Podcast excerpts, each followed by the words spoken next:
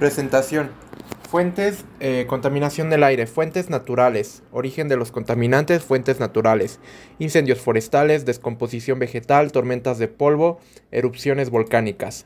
Fuentes antropogénicas, vehículos automotores, maquinaria para la construcción, minería, generación de electricidad, refinación del petróleo, hospitales, lavanderías. Desde sus orígenes, el ser humano ha emitido contaminantes al aire, pero este, esto se incrementó de manera dramática a partir de la revolución industrial iniciada en el Reino Unido a finales del siglo XVII. En la revolución industrial se incrementó el uso de combustibles como el carbón mineral y el petróleo.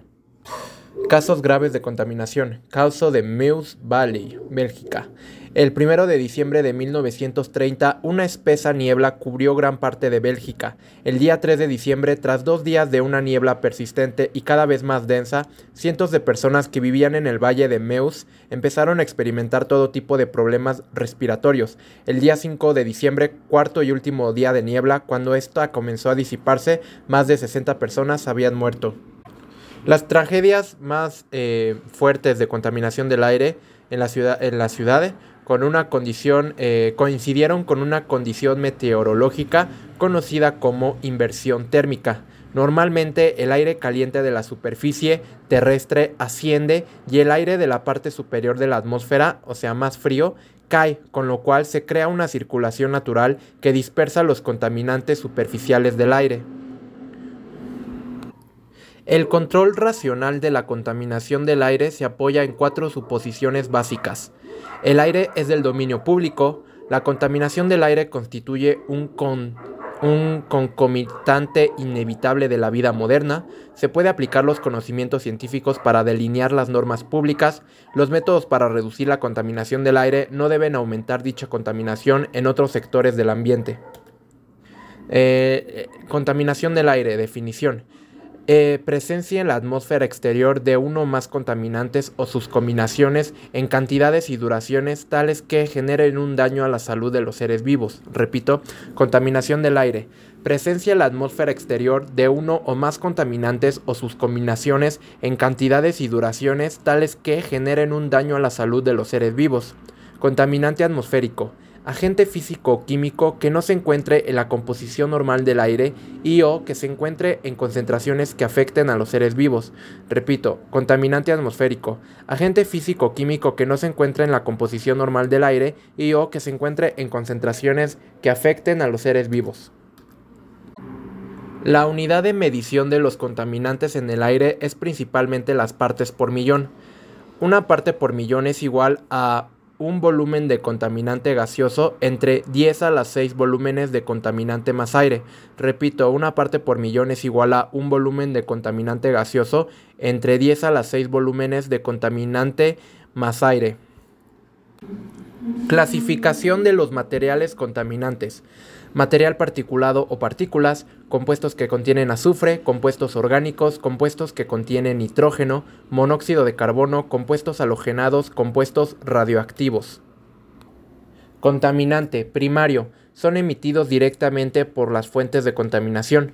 Contaminante secundario. Generados en la atmósfera por reacciones químicas entre los contaminantes primarios.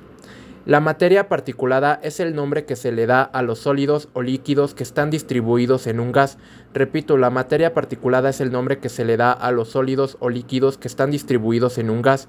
Eh, ¿Qué son las partículas? Pueden ser niebla, aerosol, hollín, humo, neblina, vapores, ceniza, polvo. Se clasifican según su medida y según cómo se comportan al respirar, más que, su más que según su contenido. Hay partículas de diámetro aerodinámico igual o inferior a 10 micrómetros, PM10, que suelen llegar más allá de la garganta. Las que tienen un diámetro igual o inferior a 2.5 micrómetros, PM2.5, pueden llegar hasta los pulmones. Finalmente, las partículas ultrafinas con un diámetro igual o inferior a 0.1 micrómetros que, que pueden pasar del alveolo pulmonar a la sangre. Repito, eh, partículas PM10 suelen llegar más allá de la garganta, partículas PM2.5 pueden llegar hasta los pulmones y partículas ultrafinas con un diámetro inferior a 0.1 micrómetros pueden pasar del alveolo pulmonar a la sangre. ¿De dónde proceden este material particulado? Se generan sobre todo por la combustión en los motores, pero también por el roce de las ruedas con el pavimento. Los humos de los motores diésel están formados por partículas finas y ultrafinas de hidrocarburos debidas a una combustión incompleta. También hay partículas de origen natural, aerosoles marinos, erosión, intrusión de polvo africano o por otras actividades humanas, obras públicas y construcción, minería, fabricación de cerámicas o cemento. Repito, ¿de dónde procede este material particulado? Pues se genera sobre todo por la combustión en los motores, pero también por el roce de las ruedas con el pavimento. Los humos de los motores diésel están formados por partículas finas y ultrafinas de hidrocarburos debidas a una combustión incompleta. Las partículas en suspensión causan efectos negativos sobre la salud, afectan especialmente al aparato respiratorio y al sistema cardiovascular. La inhalación es la ruta más importante de exposición. ¿Qué tan lejos llega la partícula a las vías aéreas del sistema respiratorio y qué hace cuando se deposita depende del tamaño, forma y densidad del material particulado. Las partículas ultrafinas probablemente son capaces de causar más problemas que las partículas más grandes y pueden generar riesgo de morir por enfermedad isquémica del corazón o arritmia letal. Parece que los pulmones dejan pasar fácilmente estas partículas del aire respirado hasta la sangre, estas partículas ultrafinas. También se apunta que el aumento en la concentración de PM2.5 incrementa la frecuencia cardíaca y causa un mayor riesgo de arritmia. La gran mayoría de las poblaciones urbanas sufren una exposición media anual a partículas PM10 que supera el nivel máximo de 20 microgramos por metro cúbico recomendado por la OMS. Repito, la gran mayoría de las poblaciones urbanas sufren una exposición media anual a partículas PM10 que supera el nivel máximo de microgramos por metro cúbico recomendado por la OMS. Por ejemplo, tenemos que en Nueva York el límite máximo permisible es de 21, en México DF es de 52, en China es de 121, en Tokio es de 23, en Irán es de 372, en Madrid es de 26, en Santiago es de Chile es 69, en Buenos Aires es 38. El monóxido de carbono, también conocido como CO, es un gas incoloro, inodoro e insípido. No irrita, no hace toser, pero es muy venenoso. El monóxido, de, carbono se genera principalmente cuando usamos combustibles como la gasolina del automóvil, producimos CO, monóxido de carbono. Otras fuentes de CO incluyen casi cualquier objeto con motor, plantas eléctricas que utilizan carbón, gas o petróleo e incineradores de basura. Dentro de tu casa, el monóxido de carbono puede provenir del horno, aparato de calefacción, de una chimenea donde se queme leña o del humo de un cigarrillo. Cada ser viviente necesita oxígeno para vivir y por medio de la respiración el oxígeno llega al interior de nuestro cuerpo. La hemoglobina se encarga de tomar el oxígeno y de entregarlo a las partes del cuerpo que lo necesitan. Cuando una persona respira aire que contiene monóxido de carbono, este desplaza al oxígeno y toma su lugar la hemoglobina toma el monóxido de carbono y lo reparte en lugar de oxígeno. Esto significa que cuando el CO está presente, la hemoglobina, hemoglobina entrega menos oxígeno al cuerpo. El cerebro y el corazón necesitan mucho oxígeno y no funciona normalmente cuando una persona respira monóxido de carbono. Si alguien se expone a altos niveles de CO, puede experimentar dificultades al respirar o ligeros dolores de cabeza. Los síntomas se intensificarán si la persona está haciendo ejercicio o tiene el corazón y los pulmones débiles. Óxidos de azufre, un gas invisible que se crea cuando el azufre que contiene el combustible de carbón, piedra, petróleo o diésel se quema es el dióxido de azufre. Repito, un gas invisible que se crea cuando el azufre que contiene el combustible de carbón, de piedra, petróleo o diésel se quema es el dióxido de azufre, SO2. SO2, dióxido de azufre. A escala global, la mayor parte del dióxido de azufre, SO2, es producido por los volcanes y por la oxidación de gases sulfurados originados por la descomposición de las plantas. El carbón puede contener desde 1 hasta un 9% de azufre. En el petróleo hay un cierto porcentaje de azufre. Durante el refinado del petróleo se emiten grandes cantidades de SO2, dióxido de azufre, directamente. Repito, en el petróleo hay un cierto porcentaje de azufre. Durante el refinado del petróleo se emiten grandes cantidades de SO2, dióxido de azufre, directamente. El SO2 se convierte parcialmente a trióxido de azufre y este a su vez se convierte en ácido sulfúrico con la humedad del aire. Repito, el SO2 o dióxido de azufre se convierte parcialmente a trióxido de azufre y este a su vez se convierte en ácido sulfúrico con la humedad del aire. El SO2 se convierte parcialmente a trióxido de azufre y este a su vez se convierte en ácido sulfúrico con la humedad del aire. Los principales efectos sobre la salud que resultan de la exposición al SO2 o dióxido de azufre son los siguientes.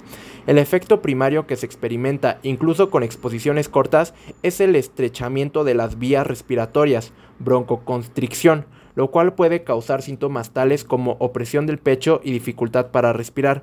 Estos síntomas se vuelven más graves conforme aumentan las concentraciones del dióxido de azufre y o la frecuencia respiratoria. Exposiciones de largo plazo a dióxido de azufre y material particulado fino puede causar enfermedades respiratorias, alterar los mecanismos pulmonares de defensa y agravar enfermedades cardiovasculares existentes. Las personas que son más susceptibles a estos efectos incluyen aquellos con enfermedades cardiovasculares o pulmonares crónicas, así como también niños ancianos. El óxido nítrico NO, el óxido nítrico NO, el óxido nítrico NO y el dióxido de nitrógeno NO2 dióxido de nitrógeno NO2 son los únicos óxidos de nitrógeno en la atmósfera e introducidos por el hombre. Repito, el óxido nítrico NO y el dióxido de nitrógeno NO2 son los únicos óxidos de nitrógeno en la atmósfera e introducidos por el hombre. El óxido nítrico y el dióxido de nitrógeno del aire urbano se producen a través de dos procesos consecutivos. En primer lugar, las altas temperaturas alcanzadas en las combustiones provocan la combinación directa del oxígeno y del nitrógeno del aire para dar óxido nítrico NO y este luego se oxida parcialmente a NO2. Repito, en primer lugar, las altas temperaturas alcanzadas en las combustiones provocan la combinación directa del oxígeno y el nitrógeno del aire para dar óxido nítrico NO y este luego se oxida parcialmente a NO2. Repito, en primer lugar, las altas temperaturas alcanzadas en las combustiones provocan la combinación directa del oxígeno y el nitrógeno del aire para dar óxido nítrico NO y este luego se oxida parcialmente a NO2. Posteriormente, el NO introducido en la atmósfera urbana, en la atmósfera urbana por las fuentes emisoras se oxida a NO2, principalmente por reacciones fotoquímicas. Repito, posteriormente el NO introducido en la atmósfera urbana por las fuentes emisoras se oxida a NO2, principalmente por reacciones fotoquímicas. El NO es un gas incoloro, no inflamable, inodoro y tóxico. El NO2 es un gas pardo rojizo no inflamable de olor asfixiante y tóxico.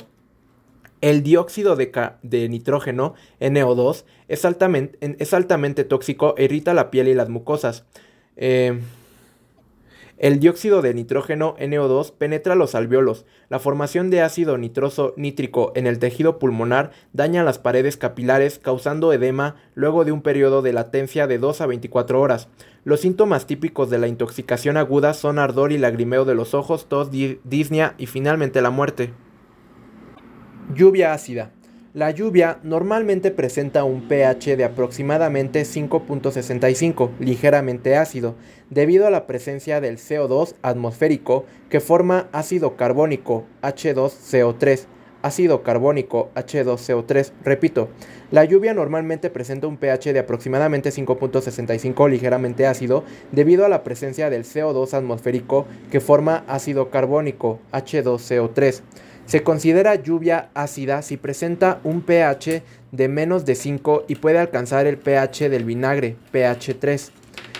Repito, se considera lluvia ácida si presenta un pH de menos de 5 y puede alcanzar el pH del vinagre, pH 3. Estos valores de pH se alcanzan por la presencia de ácidos como el ácido sulfúrico H2SO4 y el ácido nítrico HNO3. Repito, estos valores de pH se alcanzan por la presencia de ácidos como el ácido sulfúrico H2SO4 y el ácido nítrico HNO3. La lluvia ácida provoca impactos ambientales importantes. En suelos pocos profundos, no, no, calcáreos y poco permeable de granito, puede producirse una alteración de la capacidad de los suelos para descomponer la materia orgánica. Repito, en suelos poco profundos, no calcáreos, Calcáreo es un adjetivo que significa compuesto mayoritariamente o en parte de carbonato de calcio, en otras palabras que contiene limo o que es calizo. Repito, calcáreo, eh, que es un adjetivo que significa compuesto mayoritariamente o en parte de carbonato de calcio. Eh, en suelos poco profundos, no calcáreos y poco permeable de granito, puede producirse una alteración de la capacidad de los suelos para descomponer la materia orgánica. Las plantas pueden sufrir abrasión, las hojas se amarillean y el efecto negativo de la lluvia ácida sobre los seres humanos se genera por la liberación de los metales como el aluminio y el cadmio debido a pH inferiores a 5. Repito, algunos impactos ambientales importantes son es, en el suelo pocos profundos, no calcáreos calcáreos y poco permeable de granito, puede producirse una alteración de la capacidad de los suelos para descomponer la materia orgánica.